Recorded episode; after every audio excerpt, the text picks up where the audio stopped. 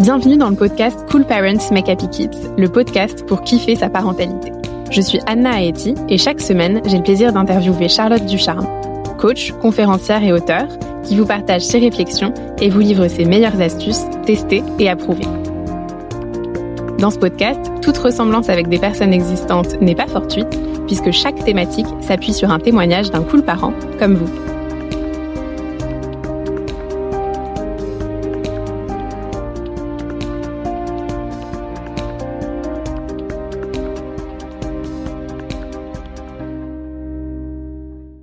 Cette semaine, on va parler de la culpabilité qu'on peut ressentir lorsque l'on dit non à nos enfants. Lorsque ce non provoque chez eux de la tristesse ou de la frustration, la culpabilité est d'autant plus présente et bien souvent, elle nous pousse à nous remettre en question. Alors que faire? Accepter que notre enfant soit triste Trouver une autre solution Formuler un oui avec lequel on est en réalité pas très à l'aise? On en discute avec le témoignage d'Edwige, maman de deux enfants de 5 et 8 ans. Edwige nous confie que dans certaines situations, elle a la sensation de créer de la déception et de la frustration chez ses enfants, notamment quand elle leur dit non et n'accepte pas à leur demande. Elle nous raconte par exemple les nombreuses fois où en faisant des courses, elle n'a pas toujours à cœur de dire non pour le petit jouet que son fils veut absolument, ou bien un autre exemple récent où il voulait qu'elle l'emmène au skatepark alors qu'il faisait particulièrement chaud dehors et que bien qu'elle se dise que c'était chouette pour lui de bouger, elle n'avait aucune envie d'y aller.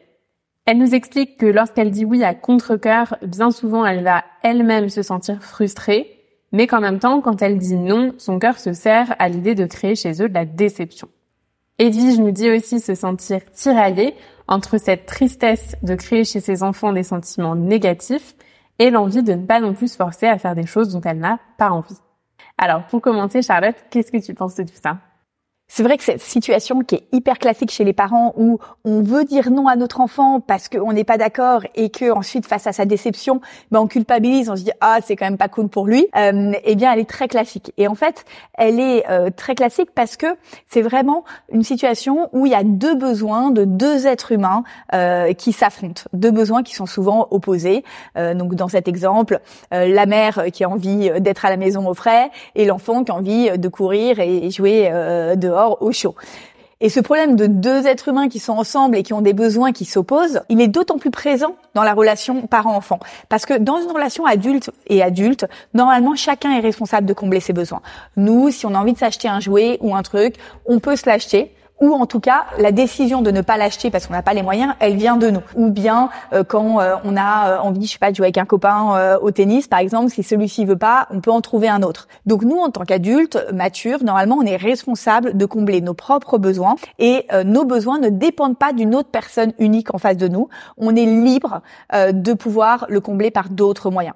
Alors que l'enfant, lui, la plupart de ses besoins, il peut pas les combler seul. il peut pas acheter des trucs lui-même. Il peut pas sortir seul pour aller au parc. Donc ça crée énormément de frustration pour lui, euh, ce qui est normal. Et en plus de ça, la personne qui peut combler ses besoins, c'est souvent nous, c'est-à-dire la personne qui, euh, qui s'en occupe. Euh, donc si nous, eh ben, on n'a pas envie de répondre à ses besoins parce que nous-mêmes avons d'autres besoins, eh bien ça crée forcément en fait des zones de, de tension. Alors, est-ce que dans ce genre de situation, justement, tu penses qu'il y a une, entre guillemets, une bonne solution qui peut satisfaire tout le monde ou est-ce que le but, c'est justement de ne pas vouloir à tout prix trouver cette bonne solution? Ah bah si, s'il y a une solution, autant qu'on la trouve. Et ce qui est sûr, c'est que souvent, en fait, on a l'impression que c'est A ou B. C'est-à-dire que soit on va au parc, soit on n'y va pas. Et en fait, il y a souvent tout un panel euh, de possibilités qu'on n'a pas envisagé. Euh, ça peut être, par exemple, oui, on va au parc, mais à 18 h quand il fera plus frais. Ou euh, non, on va pas au parc, mais en revanche, on va inviter un copain à la maison. Donc, en fait, nous pouvons aussi sortir un peu du cadre et réfléchir à d'autres façons de combler le besoin de notre enfant qui ne nous sacrifie pas euh, non plus euh, les nôtres, eh bien ça peut être clairement une option. Mais parfois, c'est pas possible non plus.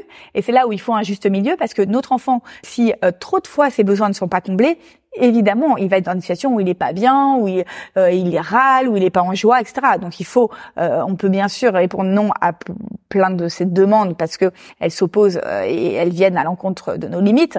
Mais à un moment, il faut aussi qu'on se débrouille pour que notre enfant, elle puisse être épanoui et qu'il ait un cadre et des activités qui l'épanouissent. Et alors, selon toi, comment est-ce qu'on peut se détacher de la tristesse et de la culpabilité euh, qu'on peut avoir nous à créer des sentiments entre guillemets négatifs chez notre enfant? Alors parfois, surtout chez les petits enfants, ils vont pleurer parce qu'on leur offre pas les jouets parce qu'ils ont l'impression que papa ou maman est méchant euh, avec lui. Euh, il l'aime pas parce que s'il l'aimait, il répondrait oui.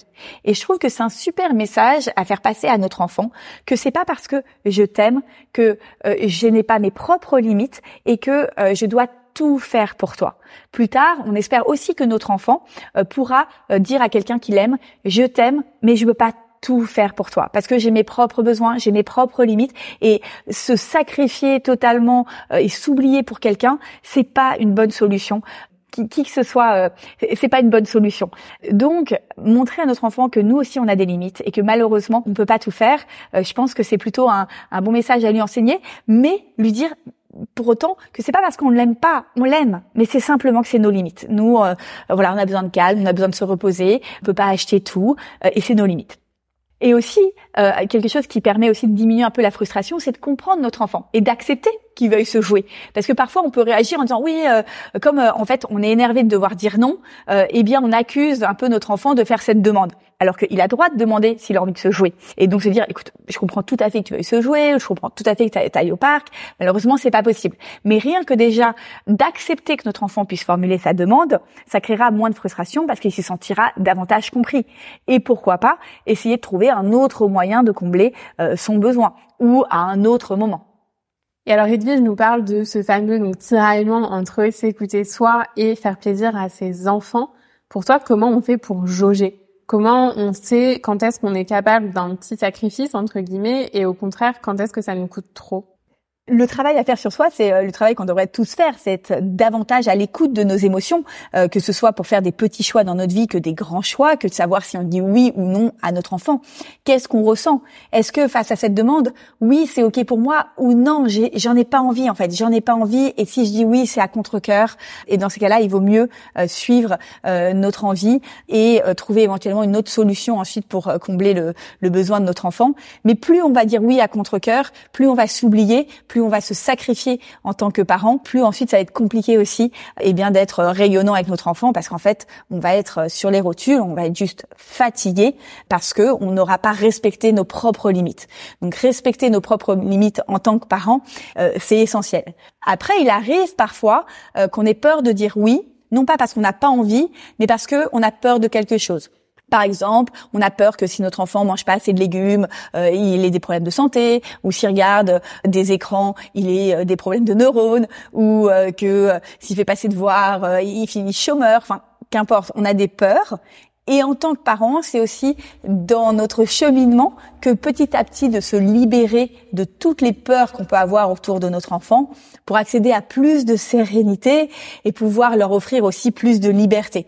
Et on voit souvent dans les fratries que les parents vont mettre beaucoup de limites avec le premier et beaucoup moins avec le dernier parce que petit à petit, ils, ils ont lâché prise sur certaines choses parce qu'ils se sont aussi libérés de certaines peurs qui sont plus des héritages de la société et de toute la pression qu'on nous met sur tout un tas de choses qu'il faut faire pour être en bonne santé, euh, en bonne santé intellectuelle, mentale, etc. Euh, donc voilà, c'est aussi euh, notre propre cheminement en tant que parent que de s'écouter.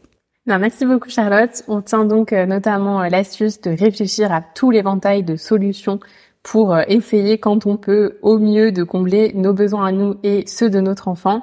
Et puis évidemment tout ce thème de l'écoute et si d'ailleurs euh, tu sens que tu as besoin d'être accompagné, d'être aidé pour parvenir à t'écouter davantage, à surmonter tes peurs, sache que c'est quelque chose que l'on fait toute l'année dans l'appli Cool Parents, euh, car pour nous, être parents, c'est aussi grandir sur soi pour s'autoriser à être plus serein, à moins culpabiliser et à être davantage apte à s'écouter soi et son enfant.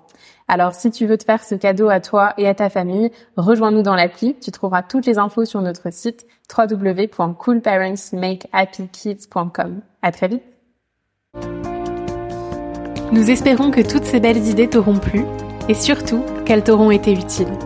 Si tu cherches quel épisode écouter ensuite, il y a plus de 80 épisodes qui sont disponibles gratuitement. Tu peux t'abonner sur la plateforme que tu es en train d'utiliser pour ne plus les louper. Et pour suivre nos actualités, rendez-vous sur le site coolparentsmakehappykids.com et sur notre compte Instagram. À très vite!